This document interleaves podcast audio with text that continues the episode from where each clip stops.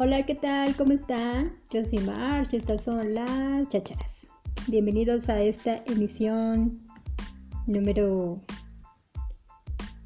Uf, ya no me acuerdo qué número, pero en fin, no importa. De todas formas, nadie me escucha. Nuestra chachara de hoy es la palabra chingar. La palabra chingar eh, para nosotros los mexicanos es, es un tatuaje de identidad. La usamos prácticamente para todo. Y si, si a ti no te gustan las malas palabras y eres una persona muy correcta en su lenguaje, pues tendrás que pasar. En fin. Y bueno, si nos vamos al diccionario, pues podemos ver los significados de lo que es la palabra chingar. Para empezar, chingar sí, es un verbo y funciona como verbo transitivo, molestar, fastidiar, estropear.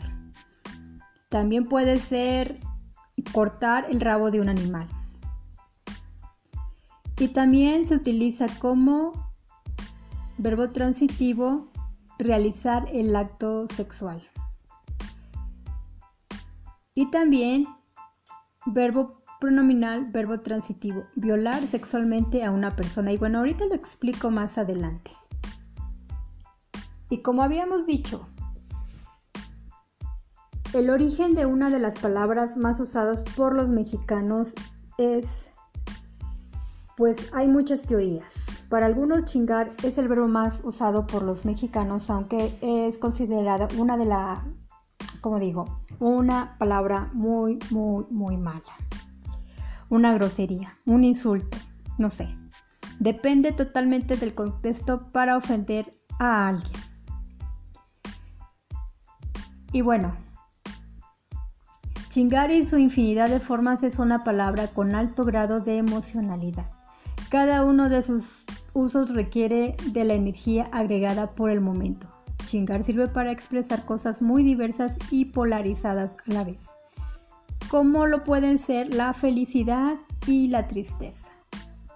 Quizá una, no lo sé, ninguna otra polisemia en el mundo hispanohablante tenga tantos sentidos como, como, como lo tiene esta palabra, que bueno, está tan arraigada al alma, al ser, a la identidad mexicana. Tan así es que chingar está vinculado a la identidad del mexicano, el cual tiene muchas formas de ser. Te voy a explicar algunos orígenes. El origen de la palabra chingar, mm, de acuerdo con el diccionario real de la gran lengua española, la palabra chinga es un derivado del calao gitano. Perdón, es caló gitano Singarar. A su vez, singarar significa literalmente pelear agarrándose de los pelos.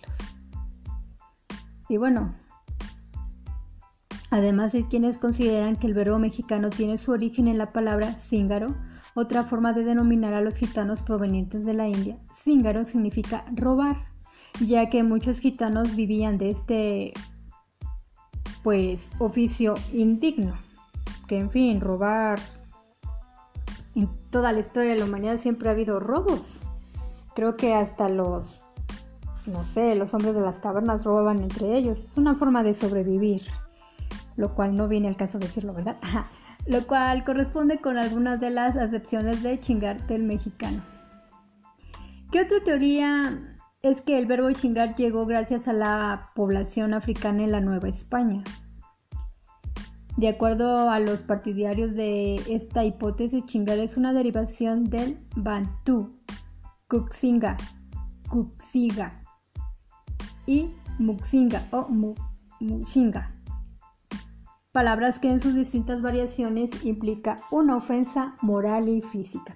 Ya ven cómo sí todos estos significados o estas teorías como que sí tienen mucho que ver con la palabra que utilizamos que es chingar. Y bueno, según el escritor Darío Rubio, chinga tiene su origen la palabra náhuatl, sinactli o shinactli, misma que significa semilla de hortaliza. Por su parte, los historicistas como Octavio Paz, ya sabemos que Octavio Paz pues habló mucho sobre esta palabra en su gran obra que es El laberinto de la, soledad. Este gran ensayo sobre el perfil del mexicano. Bueno, Octavio Paz rastrea en el origen de la palabra chingada, la cual a su vez sería una derivación de malinche. Según su interpretación simbólica, esta palabra hace referencia a las mujeres violadas durante la conquista. En ese sentido, los mexicanos somos hijos de la chingada, es decir, hijos del mestizaje y del ultraje cultural. Tendríamos que hacer un estudio más meticuloso sobre, sobre esta afirmación que hace Octavio Paz dar una mirada a lo que fue la conquista para así poder sacar más análisis. En fin, yo soy Marge, esta fue una chachara inútil más y nos vemos hasta la próxima.